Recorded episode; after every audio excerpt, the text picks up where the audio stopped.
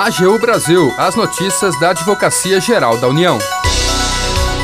A atuação da AGU assegura ato da Universidade Federal do Paraná sobre pagamento de adicional a funcionários de Hospital das Clínicas. Você sabe o que é orçamento sensível a gênero? A AGU explica. Este é o programa AGU Brasil. Seja bem-vindo. Eu sou Daniele Soares. E eu, Renato Ribeiro. A partir de agora, você acompanha as notícias da Advocacia Geral da União. A AGU, representando a Universidade Federal do Paraná, assegurou na Justiça ato da instituição de ensino sobre pagamento de adicional a funcionários de Hospital das Clínicas. O adicional de insalubridade é pago a trabalhadores que efetivamente têm contato com pacientes suspeitos de contaminação por Covid-19. O repórter Paulo Vitor Chagas tem mais informações. A Advocacia Geral da União assegurou na Justiça a manutenção do pagamento de adicional de insalubridade aos funcionários do Hospital de Clínicas da Universidade Federal do Paraná que realmente têm contato com pacientes suspeitos de Covid-19. A ação foi movida pelo Sindicato dos Trabalhadores em Educação das Instituições Federais de Ensino Superior no Estado do Paraná a entidade pedia o pagamento do adicional em grau máximo a todos os funcionários do hospital devido aos riscos de exposição ao novo coronavírus. Mas a AGU afirmou que não havia sentido pagar o adicional a todos os funcionários de forma indistinta, já que nem todos estavam expostos ao contágio da doença. É o que explica a Procuradora Federal Lia Bertolini, do Serviço de Gerenciamento de Atuação Prioritária da Procuradoria Federal no estado do Paraná. Desde o princípio, em março de 2020, foi criada uma triagem fora do hospital que separava os pacientes que buscavam atendimento comum daqueles que, em que havia suspeita ou que de fato estavam confirmados como sendo do, de Covid-19.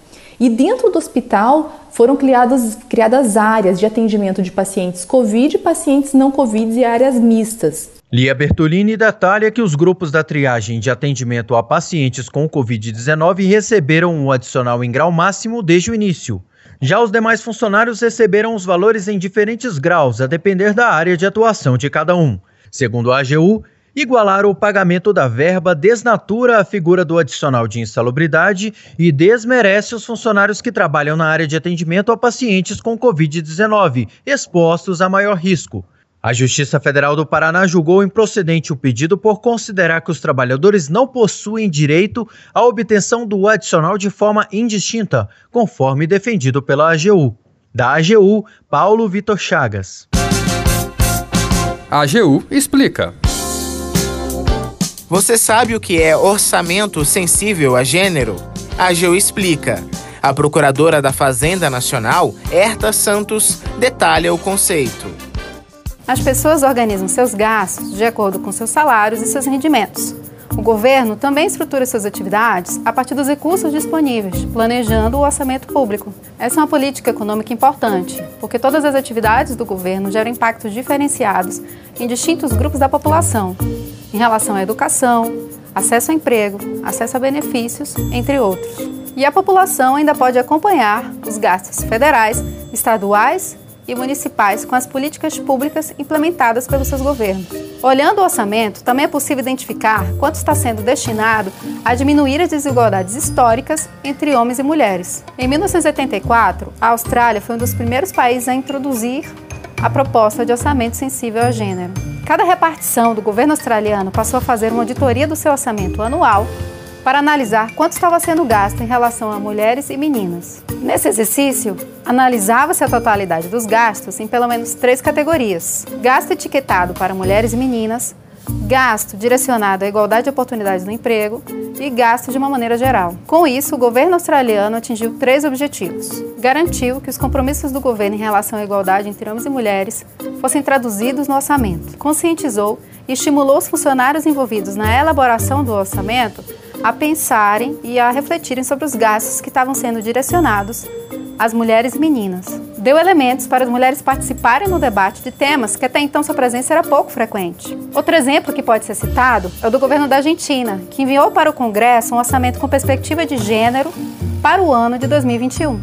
São várias as técnicas que podem ser empregadas para se implementar um orçamento sensível a gênero.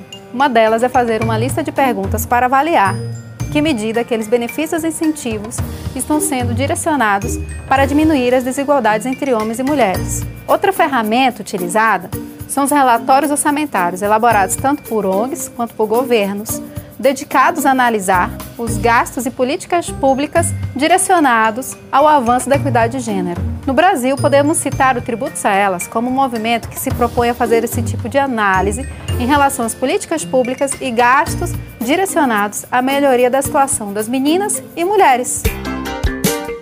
Agenda Amanhã, a Corregedoria Geral da Advocacia da União promove mais um evento da capacitação continuada. O tema desta quinta-feira será Visual Law. Os palestrantes são os procuradores federais Alexandra Amaral e Antônio Carlos Machado Filho. A palestra começa às 10 da manhã e segue até o meio-dia. O evento será transmitido pelo YouTube. Para mais informações, acesse o Instagram da Escola da AGU. Termina aqui o programa AGU Brasil. Você ouviu nesta edição a atuação da AGU Assegurato da Universidade Federal do Paraná sobre pagamento de adicional a funcionários de Hospital das Clínicas. E acompanhou o quadro AGU Explica, falando hoje sobre orçamento sensível a gênero.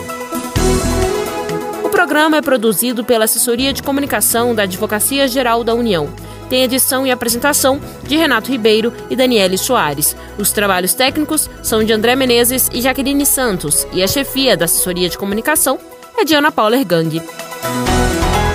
Para ouvir o programa novamente e ficar por dentro das principais atuações da AGU, acesse o nosso perfil no Spotify. É só procurar na plataforma por Advocacia Geral da União. Você também pode acompanhar o trabalho da instituição no portal gov.br/agu.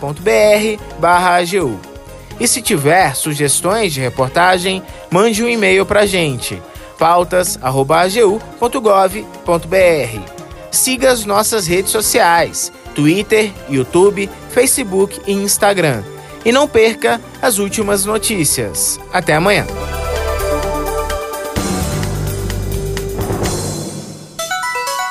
AGU Brasil, os destaques da Advocacia Geral da União.